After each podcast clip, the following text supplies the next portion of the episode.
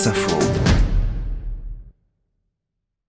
Le chèvrefeuille fait partie de ces plantes grimpantes qu'on aime bien avoir au jardin ou en pot sur une terrasse. Pour son parfum bien sûr, mais également pour sa facilité de culture. Un chèvrefeuille, ça pousse tout seul ou presque.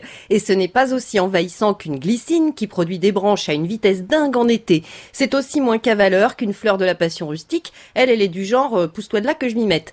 Par comparaison, le chèvrefeuille est plutôt sage. On devrait dire d'ailleurs les chèvrefeuilles, car il existe une grande diversité d'espèces. Marie-Laure Rolline, des pépinière Javois dans le Loiret. Dans les chèvrefeuilles, on a une diversité de floraisons. Oui, on a des chèvrefeuilles qui vont fleurir euh, l'hiver, des chèvrefeuilles qui vont fleurir l'été, et on va avoir un peu comme les clématites des ports arbustifs qui font des buissons, des ports grimpants.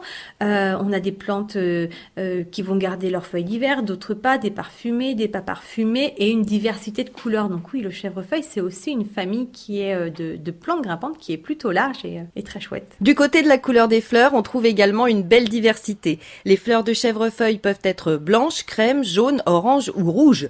Vous trouverez également des espèces à feuillage vert ou doré qui se laissent facilement tailler pour former des bordures plus ou moins hautes et elles sont bien pratiques pour remplacer les bordures de buis dévorées par la sinistre pyrale. Les chèvrefeuilles achetées en conteneur peuvent être plantées à longueur d'année, au soleil, au jardin ou replantées dans un pot plus grand. Un peu d'arrosage ne leur fera pas de mal. Quant à la taille, c'est vraiment un jeu d'enfant. Marie-Laure Rolline. En fait, on ne va pas faire grande erreur avec lui.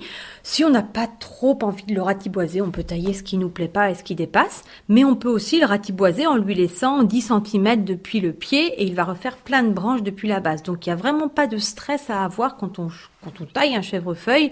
On fera pas d'erreur, vraiment très sincèrement, et on le taille plutôt l'hiver. S'il y a des tailles d'été à faire, c'est parce qu'il est vraiment allé trop loin chez le voisin et que le voisin euh, a besoin qu'on le taille. On peut le tailler éventuellement à ce moment-là dans l'été, mais sinon c'est une taille d'hiver. Euh, sans grande précaution. Si vous avez envie d'un chèvrefeuille pas comme les autres, essayez le camérisier. Au mois de mai, on l'appelle d'ailleurs aussi la baie de mai, il produit des fruits comestibles tout bleus au goût acidulé et à haute teneur en vitamine C.